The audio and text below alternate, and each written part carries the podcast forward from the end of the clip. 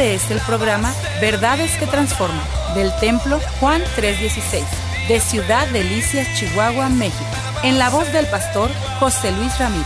Contáctanos al teléfono 639-477-2525 o al correo electrónico juan316templo.gmail.com o visítanos en la avenida 18 y calle 41 Sur, Colonia Lindavista. Verdades que transforman. Comenzamos. Vamos a ir a la escritura, a Números capítulo 14, versículo 24. En el Antiguo Testamento está este pasaje. Es una eh, expresión de testimonio y dice el Señor, hablando de un hombre en particular llamado Caleb, dice, en cambio a mi siervo Caleb, que ha mostrado una actitud diferente y me ha sido fiel, le daré posesión de la tierra que exploró y su descendencia la heredará. Hay otro pasaje que el apóstol Pablo 3.13, la parte final del 3.13 de Filipenses, él dice, extendiéndome lo que está delante, prosigo a la meta. En otras palabras, ambos textos hablan de dos personas o el testimonio de dos personas o la actitud de dos personas que avanzaron sin detenerse, usaré una palabra, imparables. Nada los detenía, ni las circunstancias, ni las adversidades, ni los problemas. Quisiera en este día retomar y ampliar el tema eh, que empecé la semana pasada, prescribe tu historia hoy. Quisiera ampliar uno de los puntos en particular, el punto de avanzar. Dije la semana pasada que eh, hay claves para reescribir tu historia. Número uno, analizar tu presente, dónde estás. Segundo, anhelar, en otras palabras, eh, ir hacia adelante. Sabemos que es importante analizarnos, eh, descubrirnos dónde estamos, cómo estamos. Y la segunda cosa, anhelar, anhelar cosas mejores, anhelar una mejor familia, anhelar cosas espirituales. Y la tercera es avanzarlo para alcanzarlo. La semana pasada ciertamente estuve hablando sobre el pródigo, él anheló, él analizó su vida, eh, meditó, anheló un cambio y avanzó hacia esa dirección. En otras palabras, fue recibido en su casa y fue bendecido. Estas claves están presentes, permítame decirle, como principios en los grandes proyectos corporativos que crecen y conquistan. Estas tres verdades, analizar, oye, anhelar y avanzar.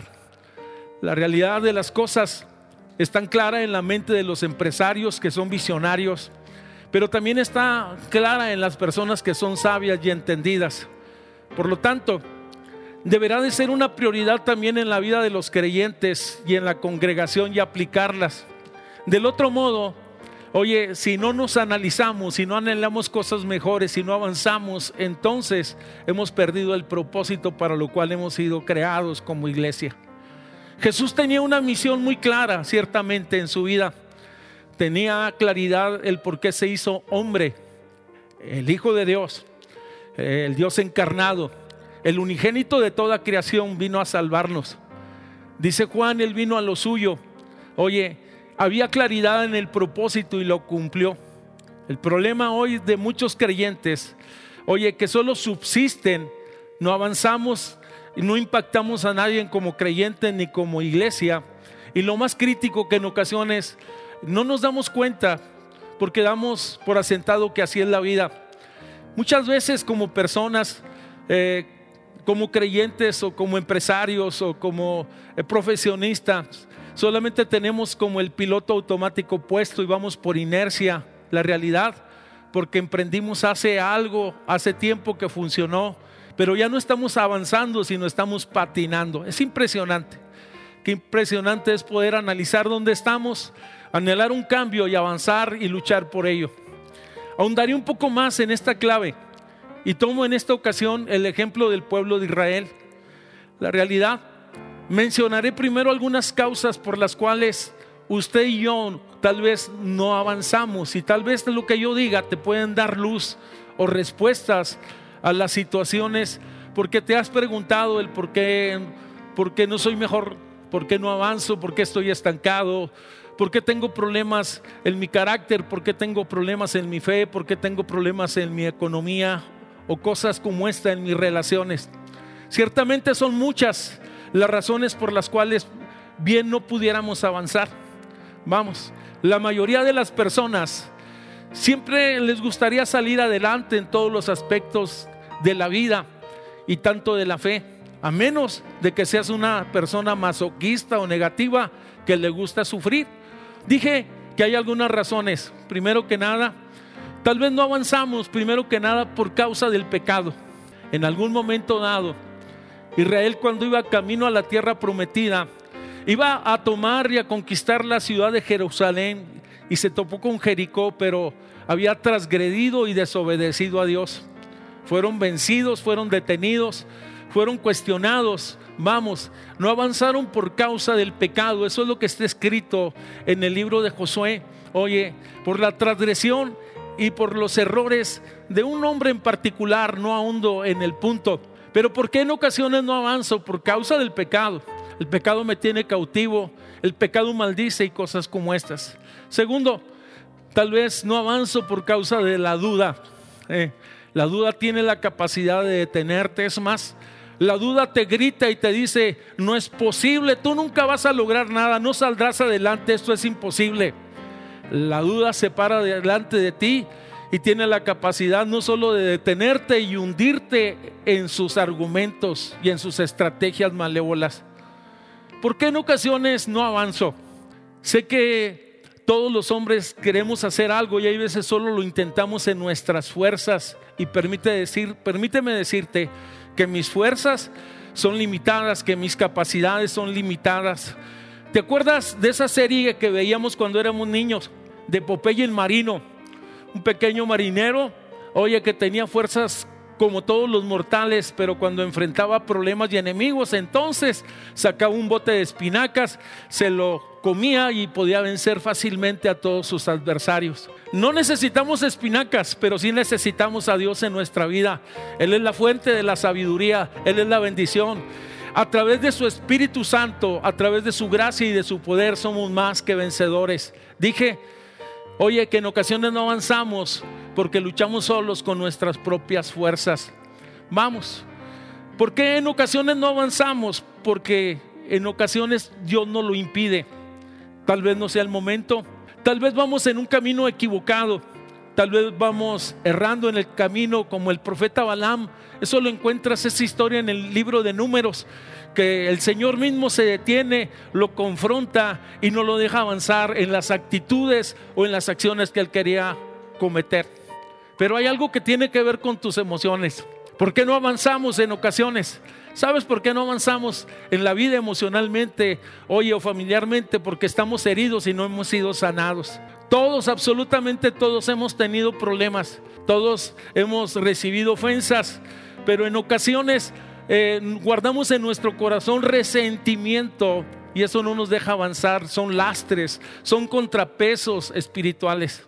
Pero yo quisiera enfocarme en una de las causas que son más comunes más en este tiempo por causa del temor. Si escuchaste bien, por causa del temor. Esa fue la razón por la cual Israel, oye, aquella primera generación no pudo conquistar la tierra prometida. La realidad, hubo un momento en que se sintieron amenazados por los moradores de aquel lugar y entonces se pararon. Quiero enfatizar en el temor en el temor, oye, que hoy es tan común y que se expresa alrededor o que lo vemos tan cotidianamente hoy por las situaciones que están sucediendo. Creo que a la mayoría de, nosotros en el principio nos sorprendió el aspecto de la pandemia, pero después al pensar a ver que muchos se enfermaban, que muchos amigos, familiares y aún hasta hermanos eh, tenían serios problemas, muchos entraron bajo pánico y bajo temor. Lo digo claramente, creo que el enemigo ha usado el temor para intimidarte y para paralizarte. No quiero decir que vamos a ser imprudentes, al contrario, debemos de ser prudentes y cuidadosos, pero de ninguna manera debemos de llenarnos de temor. ¿Por qué no avanzamos? Dije, por causa, oye, de que el temor se apodera de nuestra vida. Quiero ir al pasaje donde ¿Cómo sucedió esto que Israel entonces fue detenido por causa del temor? Primero que nada, todo esto se origina en un pueblo que estaba cautivo en una de las ciudades o de los imperios más grandes del mundo de aquel entonces, me refiero a Egipto. La mano de obra, oye, que tenía el gobierno de Egipto eran precisamente los judíos, estaban como prisioneros y habían estado ya, oye, por ocho generaciones, 400 años en esa condición de opresión. Es impresionante 400 años de cautiverio. Y entonces ellos empezaron a anhelar Se dieron cuenta de su condición, se examinaron, se analizaron y empezaron a analizarse, vamos, y empezaron a clamar a Dios. Empezaron a pedir al Dios poderoso, el que había testificado en su nación y que se había hecho llamar el Dios de Abraham, de Isaac y de Jacob como el Dios de sus padres, en otras palabras. Y dice el Éxodo capítulo 3 que el Señor escuchó el clamor de ellos y envió a Moisés y lo usó como un libertador, pero llevaba una misión específica, liberar a su pueblo. En otras palabras, era el tiempo de salir a la libertad de la tierra de esclavitud. La Biblia testifica, no me detengo en los detalles. Después examina lo que dice la Biblia en el libro del Éxodo, historia impresionante. La Biblia dice que Dios los sacó con mano poderosa, haciendo prodigios, señales y maravillas testificando que Él es Dios poderoso, que Él es libertador y que Él es Señor. Yo no sé si tú estás preso en delitos y pecados, en adicciones, pero Él sigue libertando. Y si el Hijo nos libertare, entonces seremos verdaderamente libres. Vamos, en algún momento dado, la encomienda era clara y categórica. El pueblo de Dios estaba llamado a vivir en libertad. Si me escuchaste? El deseo de Dios es que su pueblo fuera libertado y el deseo de Dios es que su iglesia sea libertada de ataduras, pero también de temores, de opresiones y de maldiciones, oye, y de situaciones, porque en Él somos libres. Qué impresionante es esto. Israel es el único país que puede jactarse que Dios era su libertador. En otras palabras, Dios estaba abriendo la puerta para que ellos salieran.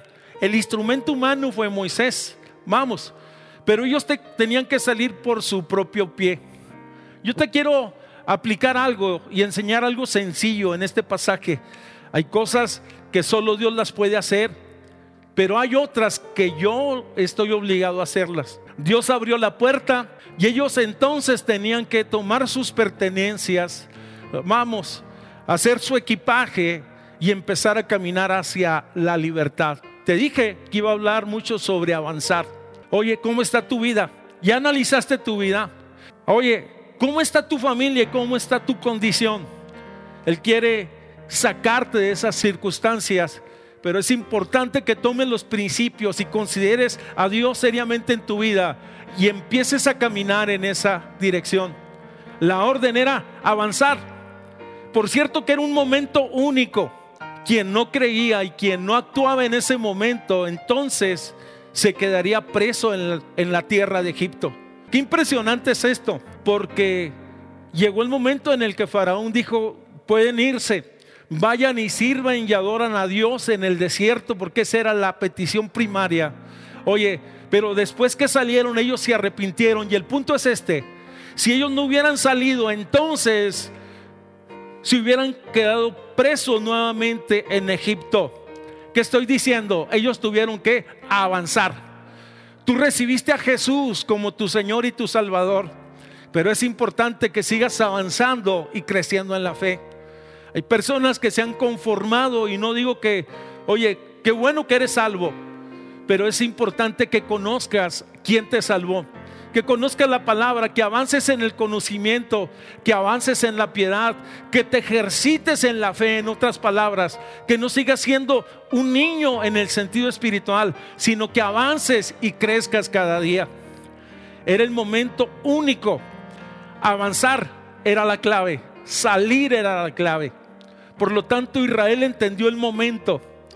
Entendió claramente, Israel avanzó, salió de Egipto, viendo la protección y la liberación de Dios ese día. Ese día era día de salvación, día de esperanza. No había otro día. Así como en Cristo, este es el día de salvación, día de reconocerlo a Él como nuestro Señor y hacerlo nuestro Rey. Segundo, Israel avanzó a pesar de la persecución y de las amenazas del faraón y de su imperio poderoso. Avanzó por encima. Avanzó creyendo en la promesa que Dios estaba con ellos, que Dios los llevaría. Avanzó. Oye, aún por el medio del mar rojo que se abría ante ese pueblo que avanzaba impresionantemente porque Dios estaba con ellos. Cuando yo pensaba en este mensaje, me recordé de un himno antiguo que al final se va a estar cantando. Dice, firmes y adelante. La realidad de las cosas es que estamos llamados a estar firmes y avanzando en las cosas de Dios, no retrocediendo, no estancándote, no lamentándote, oye, sino fortaleciendo y caminando con Dios. Israel avanzó entonces camino en el desierto. Dios estaba con ellos, sustentándolos, cuidándolos, protegiéndolos. De día, oye, ponía una sombra, de noche el Señor, oye, ponía una llama de fuego. Qué detalles tan impresionantes. Israel avanzó, oye, hacia el destino que Dios tenía, el destino primario era entonces el monte Sinaí, donde recibiría los mandamientos, la palabra y se estacionó ahí por un año completo. Pregunto, ¿hemos avanzado en el conocimiento y la gracia de Dios? Qué impresionante es esto después de ese año de recibir las leyes, los mandamientos y de levantar el santuario en el cual ellos adorarían, entonces se dirigieron a su destino final, la tierra prometida. Israel avanzó a los márgenes de la tierra y se detienen en los márgenes de la tierra. Oye, del otro lado del Jordán y empiezan a, a planificar la estrategia.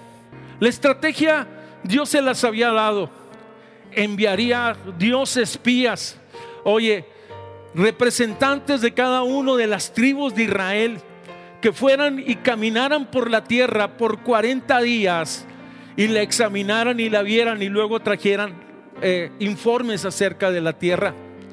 Avanzaron. El punto es avanzaron, caminaron. Oye, vieron los frutos de la tierra, en otras palabras, Después de 40 días, entonces regresaron con un informe, cómo era la tierra, cómo eran las ciudades, cómo eran los moradores. Es impresionante. Dos de ellos iban con expectativas de fe. Los otros diez, en total eran doce, iban con muchos temores. Escúchame, muchos temores. En otras palabras, desde que empezaron a entrar en la tierra, en lugar de alegrarse y de gozarse, hoy empezaron a ver todos los obstáculos. Los temores te hacen ver los problemas, las trabas y las, las, eh, las situaciones que no te dejarán avanzar. Dice textualmente que cuando llegaron ellos empezaron a rendir su informe al pueblo. Números capítulo 14, versículo 1 y 2. Empezaron a decirle, la parte final. Ciertamente la tierra es buena. Si fluye leche y miel, dijeron ellos, pero está habitada. Vimos que había hombres de gran estatura, los hijos de Anac, hombres gigantes, es más, nos medimos delante de ellos y nos dio la impresión de que éramos como unas langostas, animales pequeños, en otras palabras. Y empezaron esos diez a desanimar, a transmitir sus temores. ¿Sí me escuchaste? Te dije que estamos en medio de una, una contingencia. Estamos en medio de un momento difícil mundialmente, nacionalmente y familiarmente tal vez, bajo mucha presión. El punto es cómo estás. ¿Estamos transmitiendo a nuestros hijos temores o estamos transmitiendo a nuestros hijos fe? Porque los diez hablaron lo que había en su corazón, dudas, temores, angustias y dificultades. Dice que entonces al escuchar el pueblo, casi dos millones de personas escucharon las noticias y escucharon lo más negativo. Oye, el informe de los diez.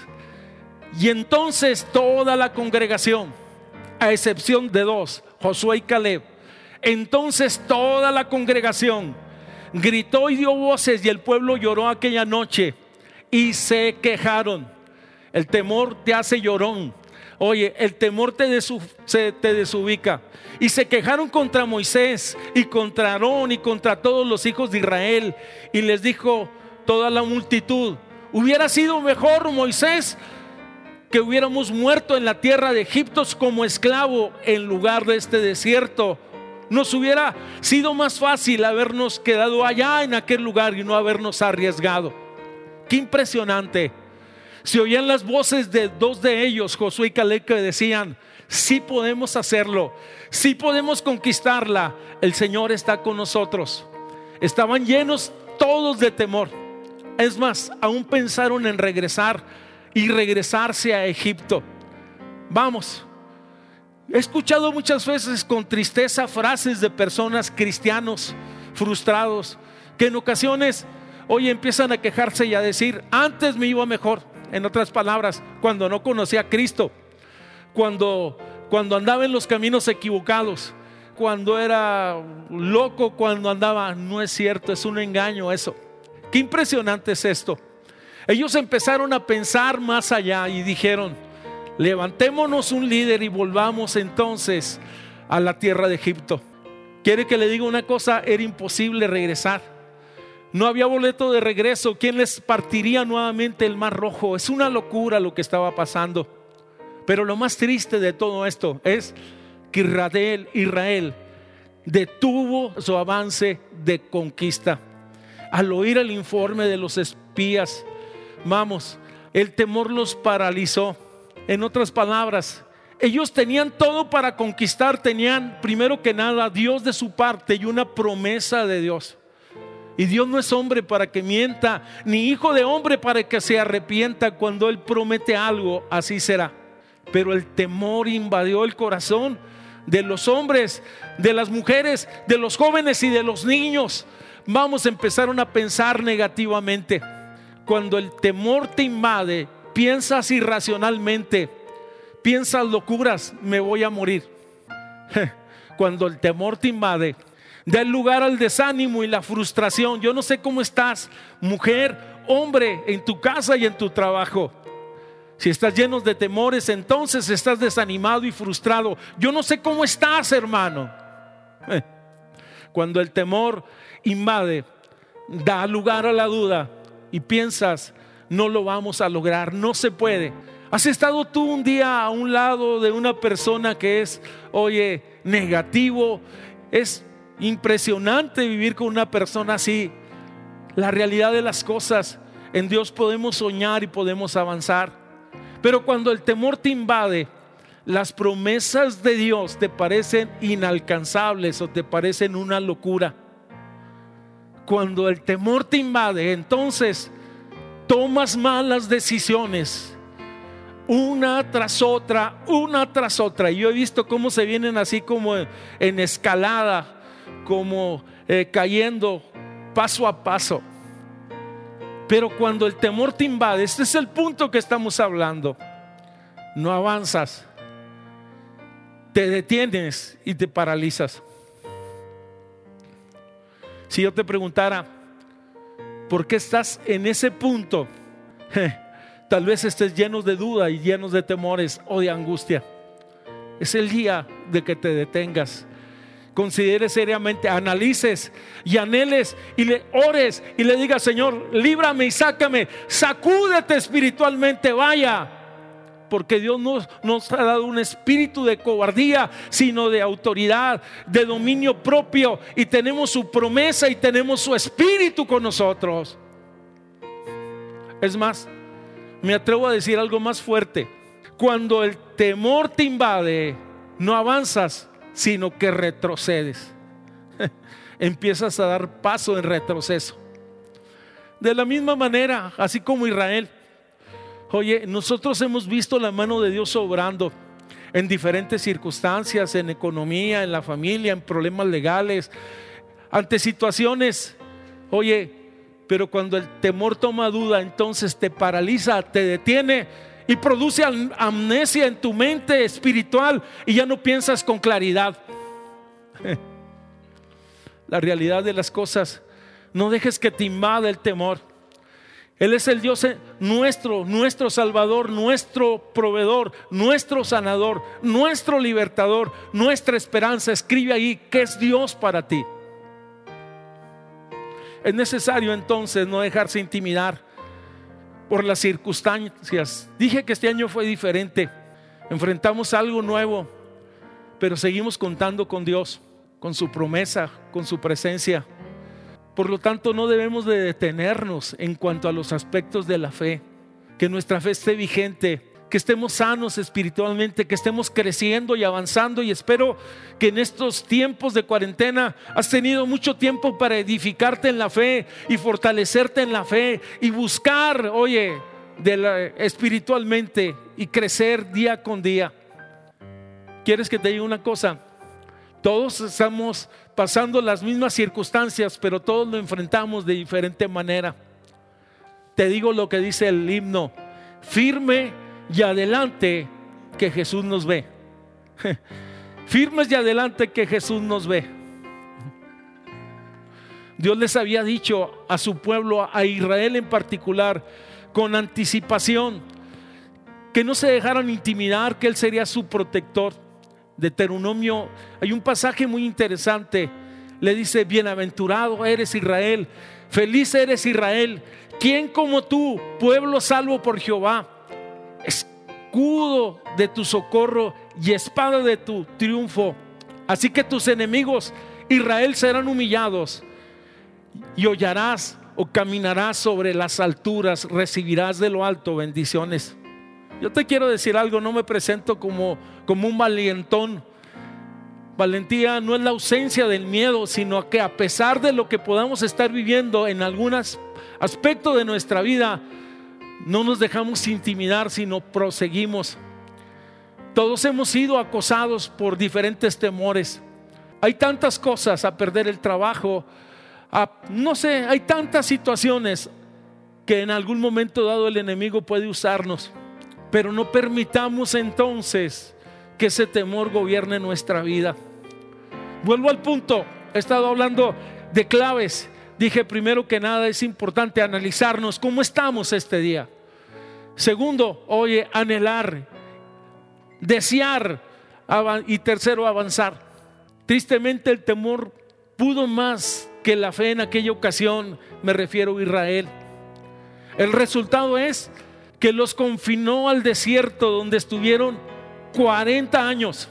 Habían estado a un día, dos días de la victoria, de enfrentar a sus enemigos, y Dios les iba a dar la victoria pero pasaron por causa de sus temores y de su incredulidad, porque eso es una cadena, un abismo llama a otro abismo a la voz de sus cascadas. Entonces pasaron 40 años vagando en el desierto.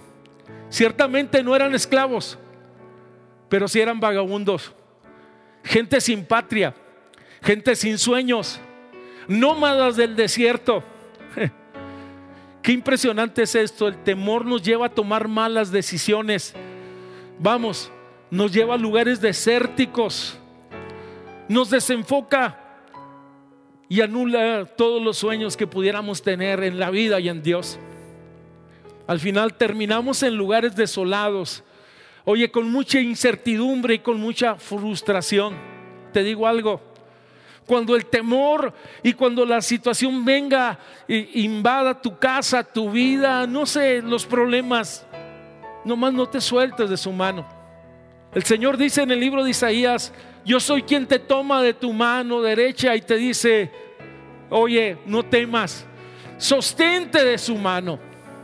No dejes tampoco que tus sentimientos o tus temores no te dejen avanzar, aunque sea paso a paso sigue avanzando. No podrás reescribir la historia de tu vida ni de tu familia sin avanzar si te quedas en el mismo lugar. Avanza. A pesar de los impedimentos que puedas estar enfrentando este día, avanza. A lo mejor lo primero que tienes que hacer es levantarte. Avanzar implicará que encontrarás obstáculos enemigos, ciudades amuralladas o personas que te impidan el paso a tu destino o que te desanimen y te digan no es posible. Yo he visto que en Dios los sueños se hacen posibles. Pero he entendido que para avanzar solo será de su mano y apoyado en sus promesas. En sus manos estamos seguros y vamos a vencer y, ser más que vencedores. En ocasiones avanzar suele ser doloroso. Sé que algunos están en un proceso de pérdida o que fuiste herido o que fuiste eh, decepcionado. Yo te digo, avanza emocionalmente. Sécate las lágrimas, deja que Dios te consuele, pero dale vuelta a la página y no te detengas más. Porque algunos siguen en el mismo círculo vicioso tratando de resolver cosas oye, o de resucitar situaciones que ya están muertas y que no convienen. Inclusive avanzar, yo he entendido que implica, oye, estar listo, estar firmes. Y si te tropiezas, levántate. Hay un texto desafiante, ya casi termino, que se le dijo a Josué, y es Josué 1.9, dice, mira que te mando que te esfuerces, y se lo dijo en un momento mm, de los más difíciles de su vida. Estaban todavía de aquel lado del Jordán sin poder entrar a la tierra prometida con una gran responsabilidad. Y le dijo, mira que te mando que te esfuerces y seas valientes. Yo siempre me preguntaba, ¿qué no era un varón esforzado? Porque se le había dicho varón esforzado. Si era un varón esforzado, sino que los retos que tenía de ahí en adelante necesitaban esforzarse más. Y le dice, no temas ni desmayes, porque Jehová tu Dios estará contigo donde quiera que tú vayas y fue una realidad. Es exactamente lo mismo que Pablo escribió en otras palabras. Dos imparables, dije, dos personas que no se detenían ante la oposición, ante los problemas, ante la crítica, ante la persecución. Pablo dijo, hermanos míos, yo mismo no pretendo haberlo ya alcanzado, pero una cosa hago olvidando ciertamente lo que queda atrás y me extiendo a lo que está adelante, me extiendo a lo que está adelante, prosigo a la meta, al premio del supremo llamamiento de Dios en Cristo Jesús, Señor nuestro. En otras palabras decía Pablo, avanzo, sigo adelante. Te digo en el sentido espiritual, no te quedes de aquel lado del Jordán. Al borde de lo prometido, avanza en la fe adelante no renuncies a lo que Dios ha puesto en tu corazón. Pero soy enfático, no te detengas. Qué impresionante es esto. Josué no se dejó intimidar por las circunstancias y esto fue agradable delante del Señor. Es el texto que leímos al principio, alcanzó lo prometido. La característica predominante de Pablo como de Josué fue avanzar hasta llegar. Este fue el programa Verdades que Transforman del Templo Juan 316 de Ciudad Delicias, Chihuahua, México. En la voz del pastor José Luis Ramírez. Contáctanos al teléfono 639-477-2525 o al correo electrónico juan316templo gmail.com o visítanos en la avenida 18 y calle 41 Sur, Colonia Lindavista. Verdades que transforman.